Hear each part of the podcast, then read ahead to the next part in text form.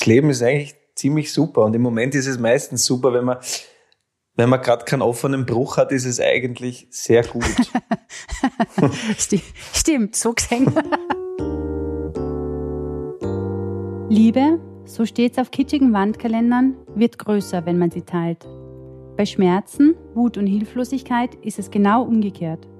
Daher gibt es Kurvenkratzer, daher gibt es unseren Podcast Let's Talk About Krebsbaby.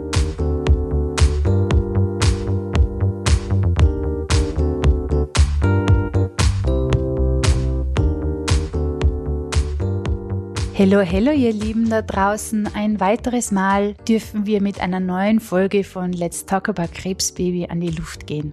Und heute geht es um Humor.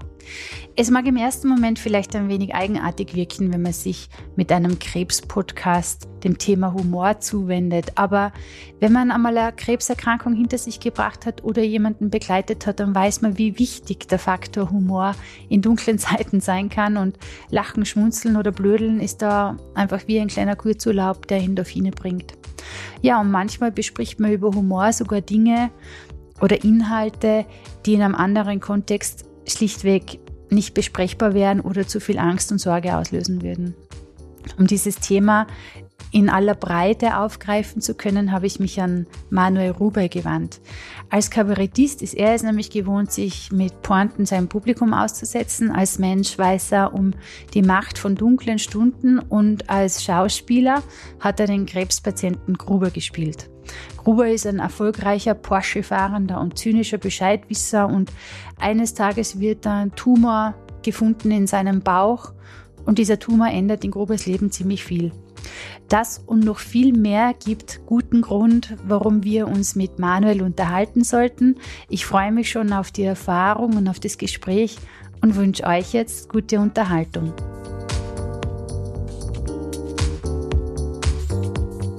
Ja, dann ähm, sage jetzt einmal gleich Danke, lieber Manuel. Vielen Dank, dass du dir die Zeit überhaupt nimmst. Das ist echt alles andere als selbstverständlich, vor allem wenn man jetzt so als Kurvenkratzer aus dem Nichts auftaucht und sagt, hey, hallo, da warten mir und bitte gibst uns ein Interview und du sagst das so selbstverständlich. Ja, das ist sehr schön. Das weiß ich sehr zu schätzen. Vielen Dank. Das freut mich. Danke für die Einladung. Ich würde mich gerne heute mit dir über ein paar Themen natürlich unterhalten, aber die Folge unseres Podcasts heute steht ein bisschen unter dem Thema Humor. Aus offensichtlichen Gründen habe ich mich da an dich gewarnt. Wenn man die googelt, dann steht unter deinem Namen in der Berufsbezeichnung mal Sänger, erstaunlicherweise äh, als erstes und dann aber ja. Schauspieler und Kabarettist. In deinem Beruf geht es also ganz viel um Humor natürlich auch. Magst du mal erzählen, was bedeutet Humor für dich und was für einen Stellenwert hat Humor in deinem Leben? Also ohne Humor geht, glaube ich, gar nichts, würde ich sagen. Und die Fähigkeit, Geschichten zu begreifen und Geschichten weiterzuerzählen und das Lachen sind, glaube ich, die zwei Phänomene, die uns zum Menschen machen oder die uns von anderen Lebewesen unterscheiden. Und dass Humor auch in Krisenzeiten die beste, unter Anführungszeichen, Waffe ist, glaube ich, ist auch keine neue Erkenntnis. Aber wenn das Lachen mal aufhört, dann wird es wirklich dunkel. Ja, das kann ich nur bestätigen. Humor war meine größte Ressource während dem Kranksein. Also ich war ja selber mhm. krank, so ist Kurvenkratzer mhm. überhaupt entstanden. Mhm. Und das war definitiv meine größte Ressource. Also umso dunkler die Zeit, umso schwärzer der Humor und umso mehr hilft er dann auch. Ja. ja. Gibt es also einen Schlüsselmoment für dich, wo du sagst, okay, das ist mein Zug? Weil irgendwo muss man sich ja entscheiden, dass man, also gerade in Richtung Kabarett geht. Äh, Gibt es irgendeinen Schlüsselmoment?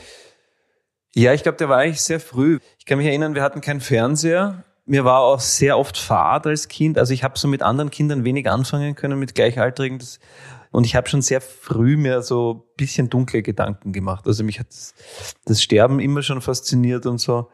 Und dann waren wir aber mit den Eltern regelmäßig im Stummfilmkino. Wirklich? Nein, das war, ja, die Eltern haben damals so, ähm, Eigentlich wollten bin alles ich 80, anders. ich schaue nur jünger aus. Ich bin 80, ich habe nur wirklich mich sehr gut gehalten.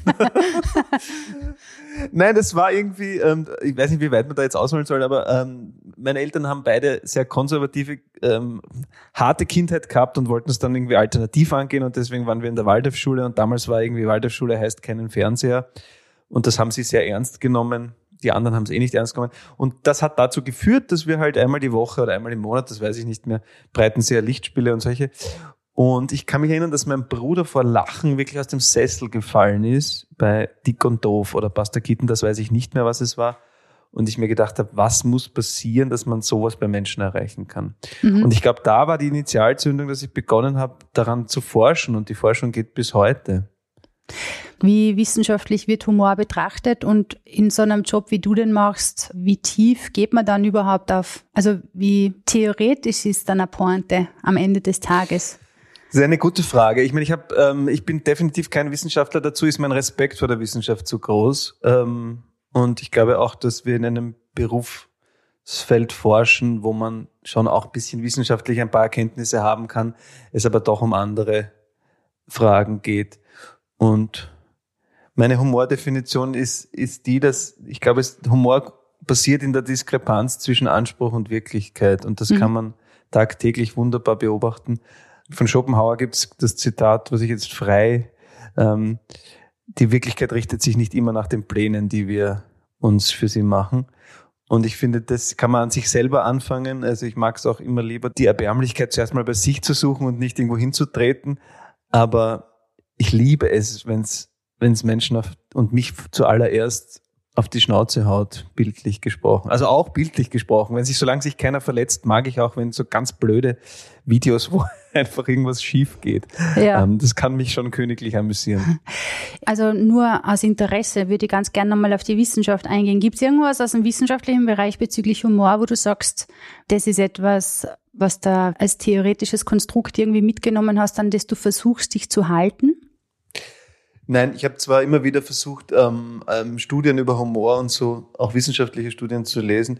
Und ich bin aber dann, ich habe das Gefühl, es hat mir, entweder habe ich es nicht verstanden oder es hat mir für meine Arbeit direkt eigentlich dann nicht weitergeholfen. Außer der Aspekt, dass ist auch nichts Neues, aber, aber das, das Lachen wirklich befreiend ist und, und, ja. und Hoffnung spendet und, und bis hin zu Gesundungsprozessen führen kann. Das finde ja. ich einen ganz wesentlichen Aspekt. Wie groß ist der Belohnungseffekt, wenn er Pointe sitzt? Naja, das ist einfach nicht zu beschreiben. Das ist ähm, wie ein kleiner Orgasmus oder so. Oder irgendwie, es besetzt irgendwelche Glückshormone im Gehirn frei, wenn man das Gefühl hat, das hat jetzt funktioniert und man hat die Menschen überrascht. Also es hat ja Humor hat ja auch was mit, mit Vorausdenken und Schnelligkeit zu tun. Das ist ja, finde ich, das, mhm. das Sportliche daran. Ich muss ja, sobald der Zuschauer oder die Zuschauerin die Pointe errät, ist sie ja vorbei. Also man muss immer einen mhm. Schritt voraus sein und auch immer schneller sein. Das, das mag ich daran. Es ist immer, also guter Humor ist immer entwaffnend, was ich in vielerlei Hinsicht schön finde, weil entwaffnen ist immer super und auch in einem Gesicht, ein Gesicht, das vom Humor getroffen wird, ist ein schönes Gesicht.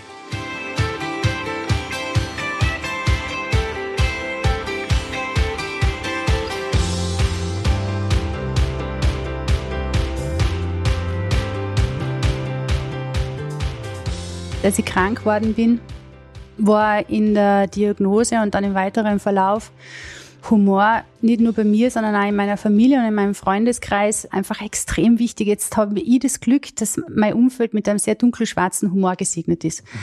Das ähm, schätze und mag ich sehr, weil so konnte man einfach über wirklich die absurdesten Sachen reden. Wenn du sagst entwaffnen, fällt mir da dazu ein, der Irrwicht vom Harry Potter. Kennst du den zufällig? Ich finde das eines der schlauesten Bilder für sowas.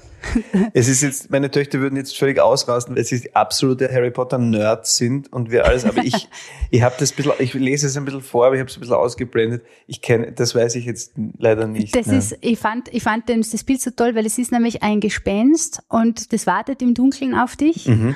Und wenn es dich trifft, dann verwandelt es sich in deine allergrößte Furcht. Ah. Und du kannst es nur darin besiegen, indem, dass du schneller bist und dir die gleiche Figur ähm, vorstellst, aber mit einem sehr lächerlichen Detail. Und das Lachen, das daraus, daran resultiert, bringt das Gespenst zum Platzen. Und das fand, ich, das fand ich so schlau, weil ja. in Wahrheit ist es eigentlich genau das, was die Ressource beschreibt in, in schlimmen Situationen. Mhm. Das ist mhm. mein Instrument gewesen. Gibt es für dich ein Instrument beim Humor? Für mich persönlich oder? oder? Ja. Ich, ich glaube, da gibt's da gibt's viele. Also je schlechter es mir geht, das, oder je, also ob das jetzt Schlaflosigkeit oder auch einfach wieder, wenn die Dunkelheit daher kriecht oder Freund von mir nennt das die Entzündungen der Seele. Das finde ich ein bisschen pathetisch, Schön. aber ganz schön.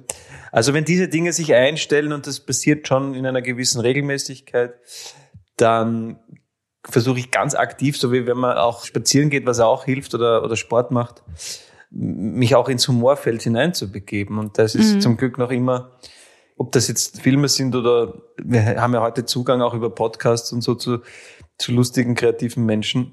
Also ich versuche mich dann wirklich im wahrsten Sinne des Wortes mit diesen, mit diesen Stimmen oder auch mit Literatur zu umgeben, die ich vielleicht noch nicht kenne und mich selbst im besten Fall belustigen kann. Mhm. Ja.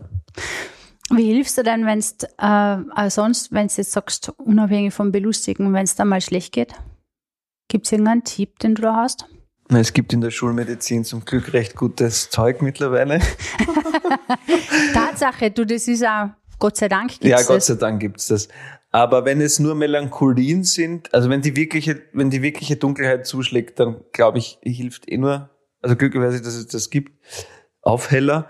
Aber sonst äh, bin ich ein großer, früher hätte ich gesagt, man kann es auch mit diversen Drogen gut lösen. Das glaube ich auch, dass immer noch, dass das geht, aber nur sehr kurzfristig, sagen wir so. Ja. Also ich bin Man mit, macht leider Gottes irgendwann wieder auf. man wacht leider irgendwann auf und meistens ist es nachher noch ein bisschen ähm, schlimmer. Tatsache. Tatsache. Nein, also ganz banal eigentlich diese Mischung aus dem, was wir gerade gesprochen haben. Ich würde mir dann wahrscheinlich eine gute Platte ins Ohr legen, zum Beispiel Bob Dylan und spazieren gehen. Ja, Sehr langsam und ohne Ziel. mhm, schön. Wenn eine Natur zur Hand ist, dann noch besser, aber geht auch durch die Stadt.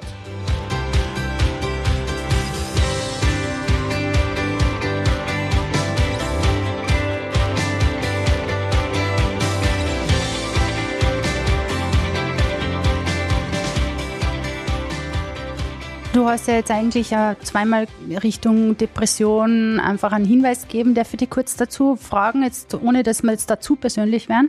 Selbstverständlich. Aber es, es ist ja doch das nächste Tabu in Wahrheit, weil Krebs ist ja das eine Tabu, mit dem wir uns ja offensichtlich viel beschäftigen, aber Depression ist Mhm. ja oft einmal der Elefant im Raum, über den keiner redet. Du gehst offensichtlich öffentlich damit um, weil sonst würdest du das nicht so erwähnen.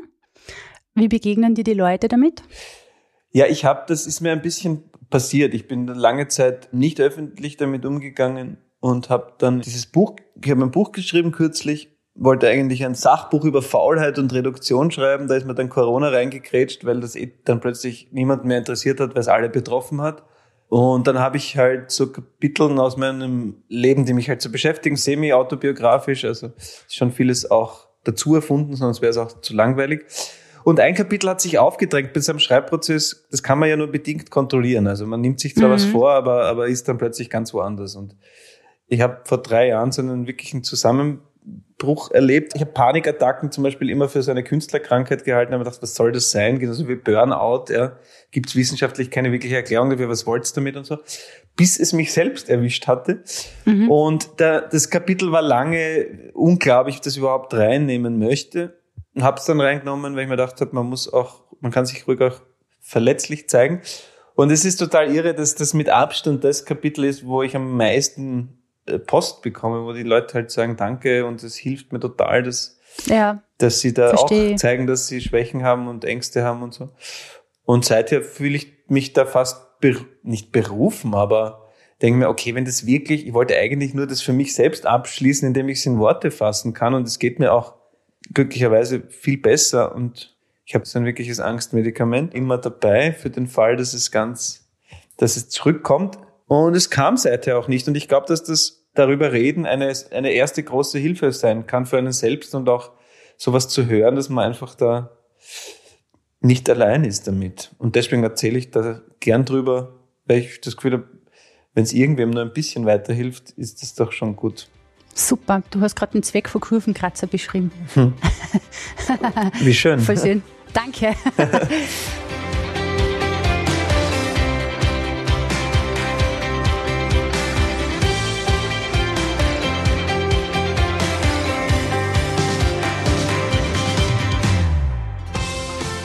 Bist du jetzt anders, als du vorher warst? Ja, definitiv. Also ich bin. Das Schöne ist, was so parallel verläuft, es geht mir mit 40 besser als mit 30 und es ging mir mit 30 eigentlich schon besser als mit 20. Also ich also Krankheit ist was also anderes und wenn jetzt ein, ein massives Gebrechen oder so dazukommt, ich glaube, das ist dann etwas, was ich mir auch noch nicht vorstellen kann. Aber das Schöne ist, dass es mir zum Beispiel für meinen Beruf nochmal massiv geholfen hat. Ich habe überhaupt keine Angst mehr. Also ich kann mir kein berufliches Szenario mehr vorstellen, das mir Angst macht. Also es ist die absolute Sicherheitszone. Schön. Also ich kann ja. mich kann mich vor äh, tausend Menschen komplett entblößen und es wird mir weniger Angst machen, weil es einfach trotzdem nur äh, Unterhaltung ist und es nicht heranreichen wird an die Dunkelheit, die, die man ganz alleine gesehen hat. Ja. Und da kann ich so ein paar Dinge draus ziehen und das, das auch die Erkenntnis, dass wir nichts kontrollieren können und die Erkenntnis, dass man sich nicht zu sehr versteifen sollte, glaube ich, auf Dinge, die wie sie zu passieren haben, sondern es wird wahrscheinlich anders passieren. Mhm. Und das hilft, sich selbst ein bisschen zu ironisieren und, und sich selbst in dem Ganzen nicht so wichtig zu nehmen. Und insofern glaube ich schon, dass man ständig mit diesen Erfahrungen, also wächst, klingt so, aber halt ein anderer permanent wird, das glaube ich schon. Und im besten Fall kommt man immer so Stück für Stück auch einen Schritt weiter. Ja, ja, also ich meine, ich kann so von mir sagen, beziehungsweise von den Geschichten, die wir von anderen hören, die mit uns geteilt werden, dass ähm, wenn wir sie fragen, was ist Gutes entstanden, dann wissen sie immer sofort, was sie beantworten können. Mhm. Das immer. Ist, das ist aber schön. Was ist bei dir Gutes entstanden? Ja, eh, dass ich eine gewisse, eine größere Leichtigkeit habe und, und mich dem Moment und dem Prozess mehr hingeben kann ja, das ist auch nichts wahnsinnig Neues, aber wenn das gelingt, ist schon viel gewonnen. Eine Langsamkeit in den Alltag zu bringen und, und, ja. und die Dinge, die jetzt sind, ähm, abzufeiern und dankbar ja. zu sein für die Begegnungen, die sein können und dafür, dass man, ja, das Leben ist eigentlich ziemlich super und im Moment ist es meistens super, wenn man wenn man gerade keinen offenen Bruch hat, ist es eigentlich sehr gut. Stimmt, so gesehen. Also. Äh, wie hat dein Umfeld reagiert und gibt es irgendwelche Tipps, die du weitergeben könntest, wie man reagieren könnte? Also was helfen würde? Ja, meine Frau hat super reagiert und ich bin wirklich mit dem Kopf gegen die Wand gelaufen, weil ich glaube, ich, ähm, ich ich finde nicht mehr zurück in die Normalität. Das war es eigentlich. Also ich kann das ganz schwer beschreiben. Es ist irgendwas, irgendein Zustand, wie ich mir auch ertrinken oder ersticken vorstelle. Also dass man wirklich das Gefühl hat, man der ganze Körper explodiert und diese diese dünne Decke der sogenannten Normalität oder dieses dünne Eis, auf dem wir uns da ständig bewegen, das ist wirklich spürbar gebrochen. Und ich habe wirklich in dem Moment gedacht, es geht nicht mehr zurück. Ich kann nicht mehr die, die, die elementarsten Dinge wie eine, äh, ein Vater sein, Partner sein, geschweige denn meinen Beruf ausüben, das war in dem Moment plötzlich nicht mehr denkbar. Und dann habe mir so versucht, wirklich so körperliche Schmerzen zuzufügen. Also mir Zahnschmerzen gewünscht, zum Beispiel, um was, dass man irgendwie abgelenkt wird. Und meine Frau hat dann den psychiatrischen Notdienst der Stadt Wien, den ich an dieser Stelle wirklich herausheben möchte, Schön. um vier, vier Uhr früh angerufen und da hat sich ein Psychiater mit, mit einer wahnsinnig beruhigenden Stimme, der Herr Dr. Klimt, weil ich danach auch noch, das kann man ja glaube ich sagen, weil es war, ich habe nur, nur Gutes über ihn zu berichten, so wie Schiele nur mit P, also er hatte auch Humor, wie seinen Namen. Ja. Ähm, und genau, der hat sich eine Stunde Zeit genommen und auf mich eingeredet, da mitten in der Nacht und das hat so das aller, aller Schlimmste, das hat, ist dann noch in Wellen noch weitergegangen und so. Und das ist ganz toll, dass diese Stadt das zur Verfügung stellt. Also das muss Absolut, ich ja. Das war echt großartig, muss ich sagen, und hat mir wirklich den Arsch gerettet, glaube ich, in dem Moment. Und da war ich dann auch sozusagen dann noch in äh, einigen Sitzungen privat und der hat auch mich sehr bestärkt zu sagen, dann nehmen Sie das Zeug doch, wenn es Ihnen hilft. Mhm. Es ist, wenn es jetzt nicht massive Nebenwirkungen gibt, warum denn nicht? Irgendwann wird der Punkt schon kommen, wo man das wieder wegtun kann. Ja. Und an dem bin ich gerade, das äh, habe ich jetzt auch probiert, wird schon die, man muss, man, man muss auf die Zeichen, glaube ich, ich, was ich ganz gut erkannt habe, ich glaube, ich kann auf die Zeichen des Körpers besser hören mhm. als früher. Ja, verstehe. Hast du irgendwelche Tipps für Angehörige? Ich muss dazu sagen, dass es, ähm, dass ich, ich kenne Menschen, wo es wirklich um Depression geht. Also das ist nochmal was anderes, glaube ich. Da mhm. habe ich also ich kann mir das vorstellen, ich habe Vorahnungen davon, aber ich kenne es nicht, wochenlang das Bett nicht verlassen zu können. Das war es nicht, sondern mhm. es war wirklich diese Angst und, und Panik. Ja, ich habe für Angehörige Hilfe holen, darüber sprechen und darauf zu vertrauen, dass wir in einem fantastischen Zeitalter leben, weil das nicht mehr komplett tabuisiert. Also es wird zwar gesellschaftlich immer noch tabuisiert da und dort, aber grundsätzlich gibt es ganz viele Institutionen, an die man sich wenden kann. Und ich glaube, es ist dann fast ein bisschen egal, wo man anfängt. Es ist wichtig, irgendwo anzufangen. Und ja. So wie jetzt bei, bei unserem Beispiel zu bleiben, meine Frau einfach da gegoogelt hat und der psychiatrische Notdienst war halt das Erste, was das Internet ausgespuckt hat. Was eh super ist. Was super ist. Ja nicht ist. gesagt, oder? Mit der Suchmaschinenoptimierung heutzutage ist ja nicht sicher, dass das so passiert. Das ist natürlich eine andere Frage, aber da würde ich jetzt darauf vertrauen, dass man dann mit zwei, drei Anrufen schon irgendwo hinkommt und dass die dann zumindest sagen, ihr seid bei uns falsch, aber ich gebe euch da jetzt eine Nummer und dann seid ihr richtig. Und ich glaube, ja. das ist immer das Richtige. Im Zweifelsfall es mal mitzuteilen und sich jemandem anzuvertrauen und dann ist das schon ein bisschen entkrampft meistens, glaube ich.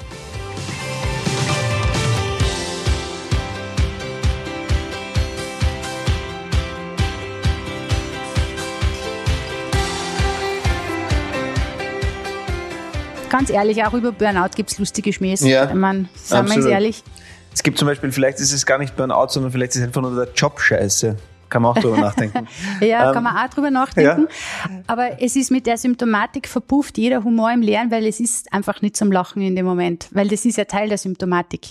Ja, und trotzdem, und das ist, finde ich, das, was am Humor natürlich auch immer ein Restrisiko hat. Man kann sich auch im Ton vergreifen. Man muss es aber trotzdem riskieren, finde ich. Ja. Weil. Danke, dass du das sagst. Das ist, also, und dann muss man sich halt auch einfach, wenn man das Gefühl hat, okay, das geht jetzt komplett nach hinten, muss man sich halt auch einfach dafür zum Beispiel entschuldigen oder einfach die Schnauze halten. Aber grundsätzlich ist es wichtig, es trotzdem einmal auszuprobieren. Und nicht Super. gleich zu denken, ah nein, lieber nicht, der, der könnte oder die könnte das falsch verstehen, weil die ist jetzt eh schon so betroffen.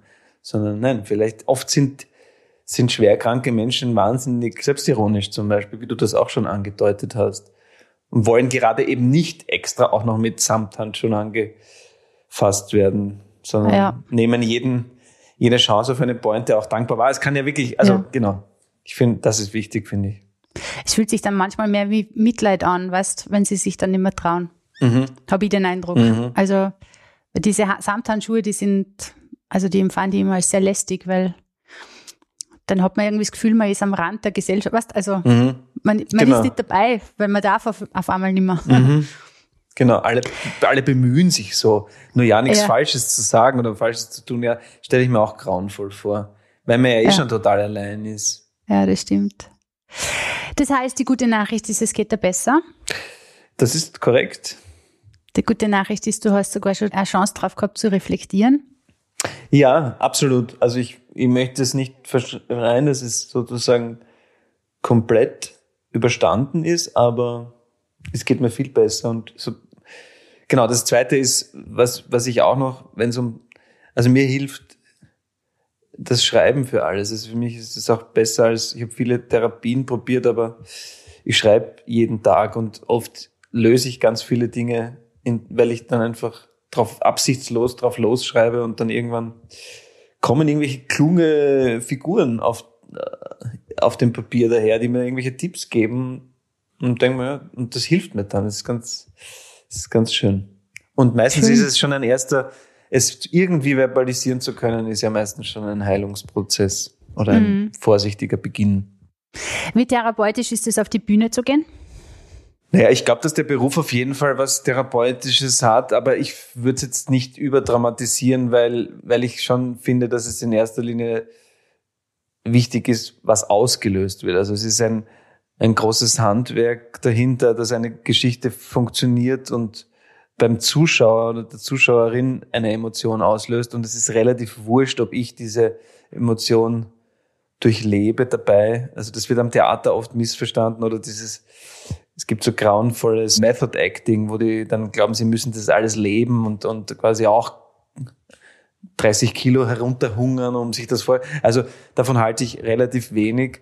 Also ich finde, die Mechanik ist viel wichtiger zu sagen, wie, was muss ich, und das ist viel Arbeit, wie muss das Stück oder der Monolog oder die Szene gebaut sein, dass man die Menschen treffen kann. Aber die Emotion, mhm. es ist trotzdem ein Dienstleistungsberuf, so in meinem Verständnis. Ich möchte, mhm. ich bekenne mich auch dazu, dass es, dass es Unterhaltung ist und dass Unterhaltung mit Anspruch ganz, ganz schwer ist und viel schwerer als irgendein Drama zu erzählen. Und daher ist es in, in kleinen Dosen therapeutisch. Also es ist therapeutisch im Sinne von, es wird ein gewisser Narzissmus befriedigt, allein durch, durch Aufmerksamkeit und Interesse an meiner Person. Ich kann privat, glaube ich, sehr zurückhaltend und auch, ich habe kein, also wenn man jetzt zum Beispiel in einer Runde ist oder so, bin ich auch gerne mal stundenlang nur Zuhörer und so und habe nicht das mhm. Gefühl, dass ich irgendwas verpasse, weil das der Beruf eben total. Also diese ganzen Eitelkeitsaspekte oder manchmal auch einfach, dass man sagt, okay, diese Emotion oder diese Angst verwende ich jetzt für den Beruf, weil ich mir das jetzt quasi vorstellen kann. Aber ich würde es wirklich nicht überdramatisieren. Also es ist vor allem, man sollte den Beruf nicht, nicht begreifen, nicht ergreifen, um sich zu therapieren. Das glaube ich, so weit würde ja. ich nicht gehen. Ja, verstehe. Aber es gibt ja doch, wie soll ich sagen, der intrinsische Antrieb ist vielleicht, vielleicht das, auf das will ich vielleicht raus. Gibt es das, dass man einfach diese Belohnung, diesen Mehrwert dann aus der Arbeit auch hat, dass man sagt, okay, da hole ich mir für meine Entwicklung was. Und in meiner Vorstellung ist es stark gegeben, dass man sich halt, ja, prüft und entwickelt. Und ja, in einer, in einer perfekten Welt würde ich das sofort unterschreiben und ich versuche das auch und möchte das gerne auch für mich geltend machen. Ich beobachte aber, und das war aber umgekehrt auch meine Erfahrung mit, mit ganz vielen Therapeutinnen, binnen I, ähm, dass ich das Gefühl hatte, ähm, eben, du hast den Beruf ergriffen, weil du selber so einen derartigen Schaden hast, dass, du, dass ich nicht das Gefühl habe, dass du mir jetzt weiterhelfen kannst, weil es geht hier gar nicht um mich, sondern es geht hier um, weiß ich nicht. Und genauso ist es auch in meinem Beruf. Ich äh, beobachte ganz viele Leute, die tatsächlich einen Schaden haben und das missverstehen und glauben, man muss unhöflich und laut und übergriffig und etliches mehr sein und dadurch ein Künstler sein zu definieren. Ich halte davon gar nichts. Also ganz im Gegenteil, ich finde, dass wir die, die kriminelle Energie, die es braucht, um den Beruf zu originär auszuüben, total liebe, liebevoll und vorsichtig und in ganz klaren Dosen. Das ist hochgiftiges Zeug und das, das gehört, finde ich, einzig in die Arbeit hinein. Ähm, und da muss man sogar darauf achten, dass man das Privatleben und das Drumherum, finde ich, davon möglichst, was eh nicht ganz gelingt, klarerweise, aber unberührt lässt und eben nicht sagt, ich bin jetzt Künstler und deswegen habe ich einen Freibrief für alles. Ganz im Gegenteil. Ja, verstehe. Wobei ich sage mal, fairerweise muss man sagen, es nimmt jeder immer, immer ein Stück Arbeit mit nach Hause. Das ist was anderes. Das ist eine, eine Schwierigkeit, die ich, an der ich schon seit 15 Jahren scheitere und auch vor allem die Familie mitunter sehr tolerant sein muss und ist, dass man halt gerade, wenn man in einem Schreibprozess ist oder auch bei schwierigen Rollen, wir lösen halt die ganze Zeit, wir versuchen die ganze Zeit Probleme zu lösen, die eigentlich nicht da sind. Es sind fiktionale mhm. Probleme, die aber, die aber so massiv sein können. Also wenn man jetzt an etwas schreibt und man kommt und kommt nicht weiter, dann, dann weiß ich, dass es Auswirkungen auf den Abend mit der Familie leider haben wird, weil es sich auf mhm. meine Stimmung, weil ich nicht wirklich bei der Sache bin, also ja, das ist zwar auch schon lange klar und ich versuche auch hier Rituale und, und den Beruf ausschließlich im Büro zum Beispiel und nicht mit nach unten zu nehmen und, und auch mir Arbeitskleidung, also wirklich so, ich spiele nicht in Privatklamotten, um das klar zu trennen, wirklich mhm. an und auszuziehen und an und, und, und schminken und so. Aber ganz funktioniert's natürlich nicht.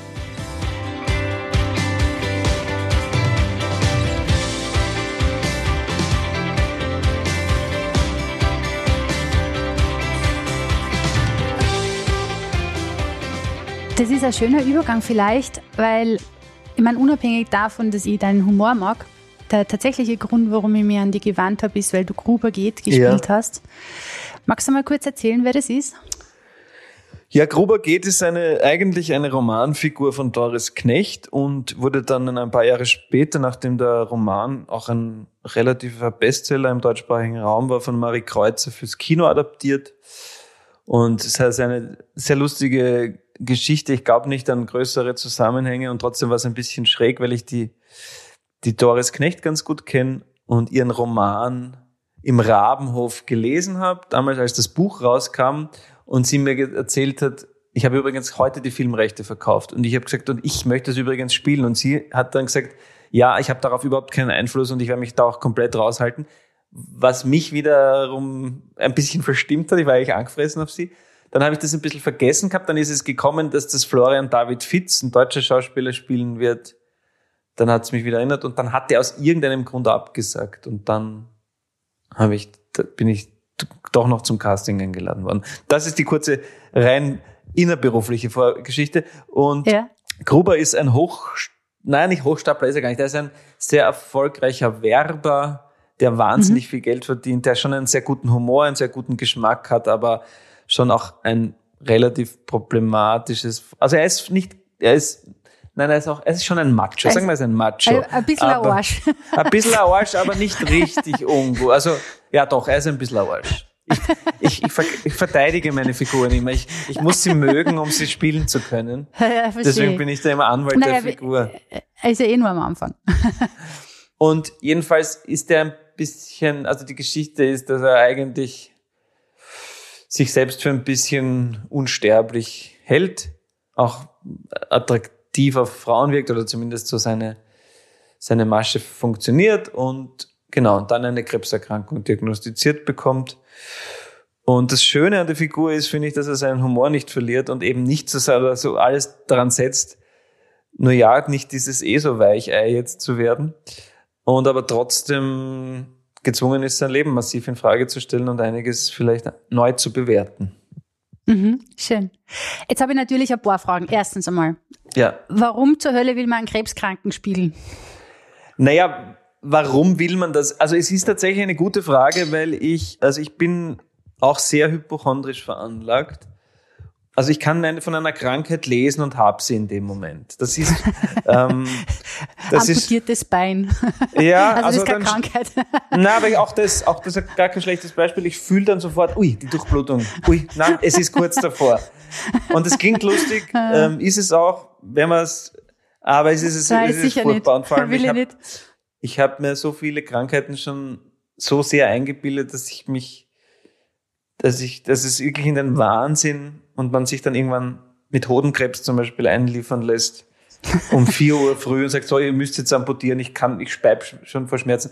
Und dann ist alles gut und ich bin für 24 Stunden, glaube ich, bin unsterblich. Ja, das ist ein bisschen besser geworden, aber noch nicht ganz weg. Und deswegen sind natürlich, ist die Frage insofern doppelt berechtigt, weil das war irgendwie ein Krebs, der mir, wenn das jetzt Blutkrebs ist zum Beispiel oder irgend, oder eben ein Krebs, der mir, den ich mir besser vorstellen kann, glaube ich, hätte ich es wahrscheinlich einfach aus aus psychohygienischen Gründen tatsächlich nicht gemacht.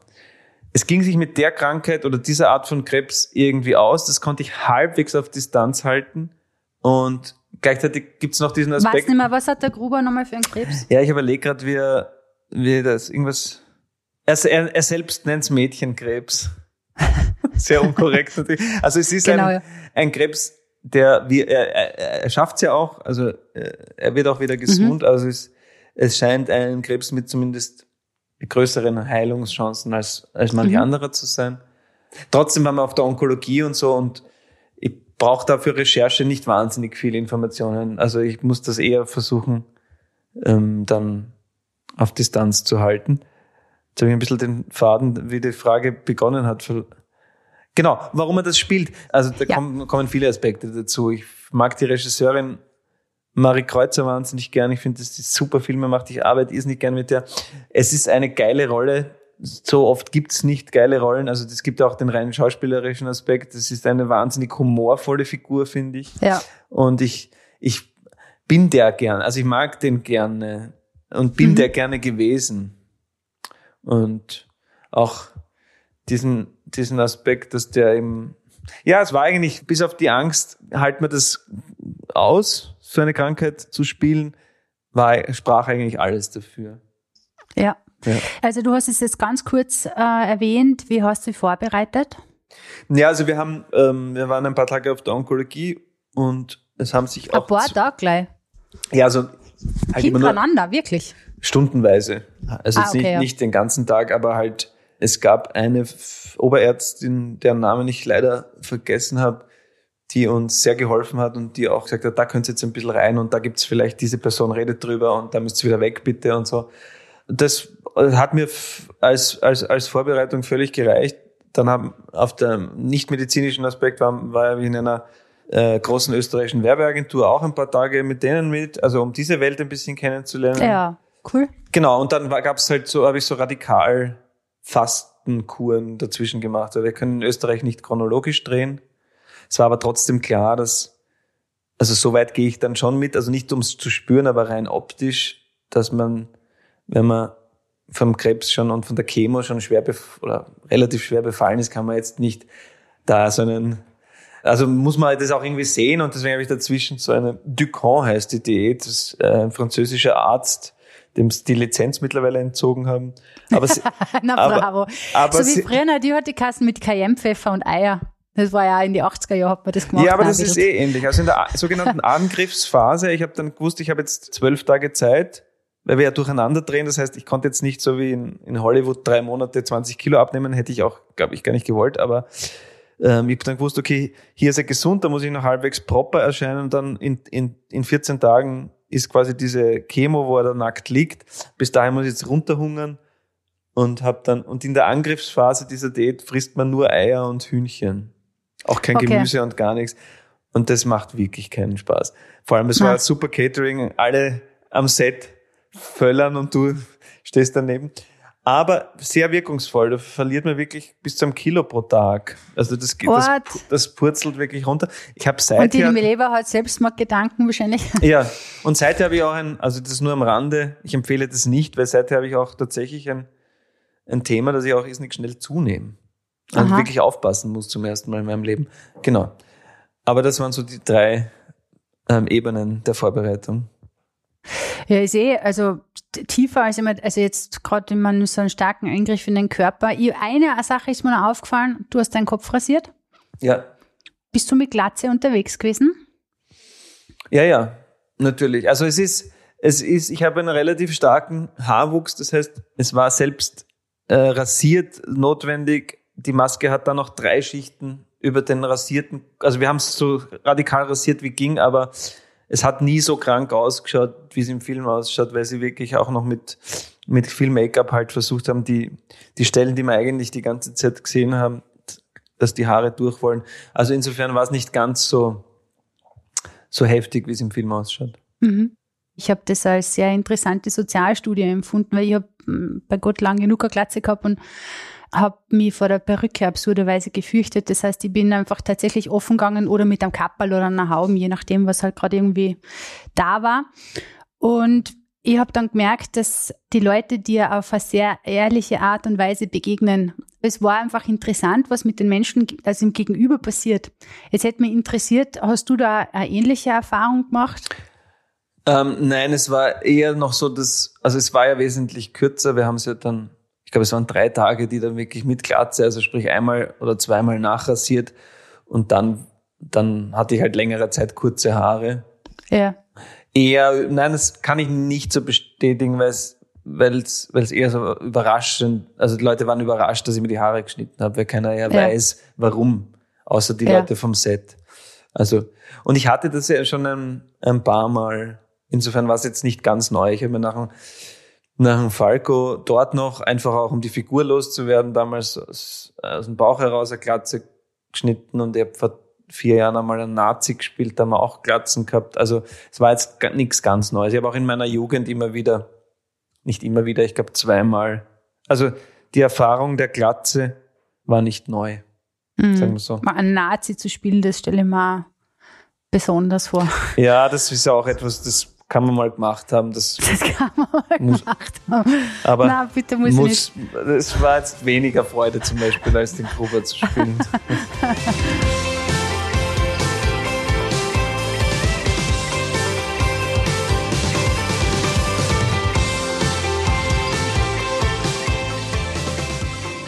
Du hast es, die Hypochondrie schon ein bisschen erwähnt. Hast du deine Vorsorge irgendwie verändert nach dem Gruber? ähm, nein, weil das, ich bin noch immer der Meinung, dass Optimismus eine Form von Informationsmangel ist. Und solange ich die Diagnose rauszögern kann, ähm, solange ich die, Diag die Diagnose oder Das wird gestrichen.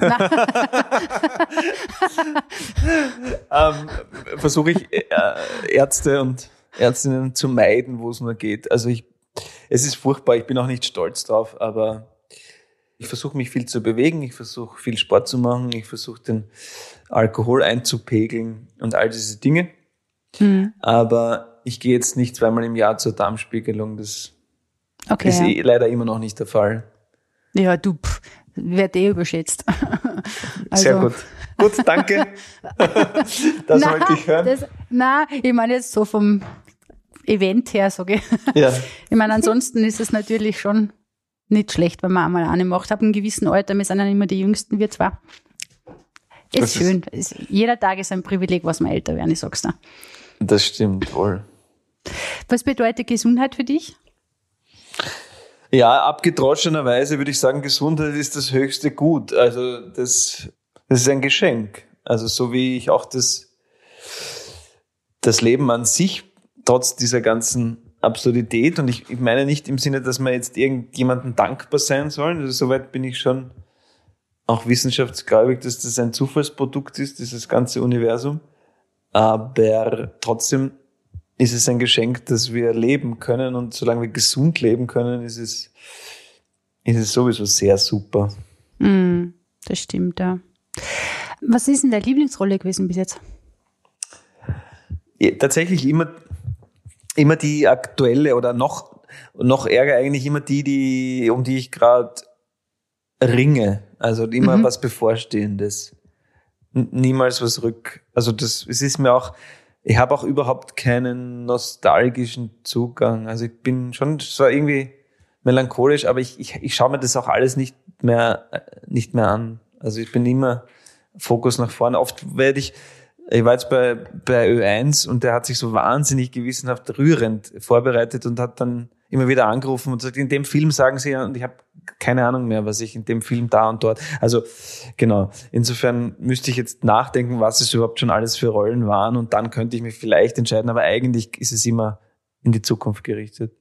Magst du in die Zukunft schauen? Was wartet auf dich? Ja, ich meine, es wartet jetzt die große Frage, wie weit das mit der Pandemie, weil ich habe Stand heute 80 Vorstellungen jetzt verschoben ja. und abgesagt und rumgeschoben und mehrfach abgesagt. Und jetzt würde sich ein Projekt, ein schönes Projekt in Deutschland, ein Mehrteiler, wo ich so einen Autisten spielen würde. Aha, schau. Einen Mathematiker. Krankheit. Ja, also einen, ja, in gewisser Weise, aber keine, also vor Autismus habe ich jetzt keine Angst, weil das ja. ist ja nicht, das, das bringt einen ja nicht um. Aber genau, und das, das muss man vor einem Jahr absagen, weil zu viele Live-Termine wären. Und ähm, jetzt könnte es sein, dass Corona das quasi das doch ermöglicht. wieder ermöglicht. Und das wäre, würde ich sehr, sehr gerne jetzt machen. Was ich auf jeden Fall mache, im Februar drehen wir den dritten Teil des Salzburger Landkrimis. Ja, cool. Mit der Steffi Renzberger und genau, das, das, bereit, das bereite ich gerade ganz konkret vor. Ja. Das ist aber, das ist schön, weil das ist eine andere Form von Vorbereitung, weil das jetzt der dritte Teil ist. Das heißt, man kennt die Figuren schon, man muss, man muss nicht mehr so ganz Grundsätzliches zusammensetzen, sondern mhm. vieles ist schon klar und es gibt einfach nur einen neuen Fall. Ist es dann so, als würde man ein bisschen einen alten Freund treffen oder wie tut man da? Ja, äh, das ist ein, ein gutes Bild eigentlich, ja. Man, man trifft wieder, man trifft den wieder und, und, und, und steigt dann irgendwann wieder in ihn hinein. Mhm. Ja, genau. Ich habe jetzt nur, aber das ist jetzt nur, weil es mir als Martina interessiert, irgendwo habe ich es gesehen, als gesagt hast, du hast, oder überlegst einen Missbrauchsfall zu spielen und ja. dann in einem anderen hast gesagt, du spielst ihn jetzt an. Ja, und dir sage ich jetzt, ich, ich habe ihn gespielt, ja, genau. ja, wie war das? Weil das stelle ich mir auch voll schwierig vor.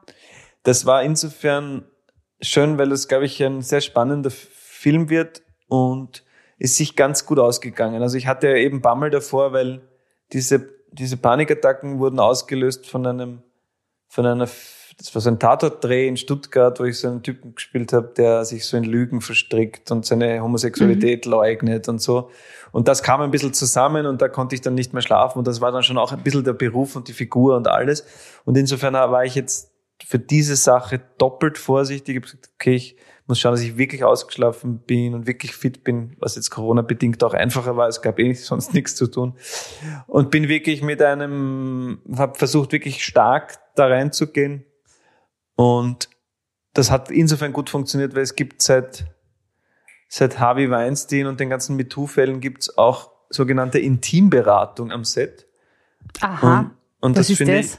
Ja, das ist noch ein bisschen am rausfinden. Das, das war eine, eine, eine junge Frau, die eigentlich vom, vom Stunt kommt, also die Stunt-Woman ist und das jetzt als Zusatzausbildung in England gemacht hat und die führt für so problematische Szenen und auch für, für viele junge Schauspielerinnen, vor allem für einfach für Sexszenen, dass man vorher ganz klar sagt, das und das geht und das und das geht nicht.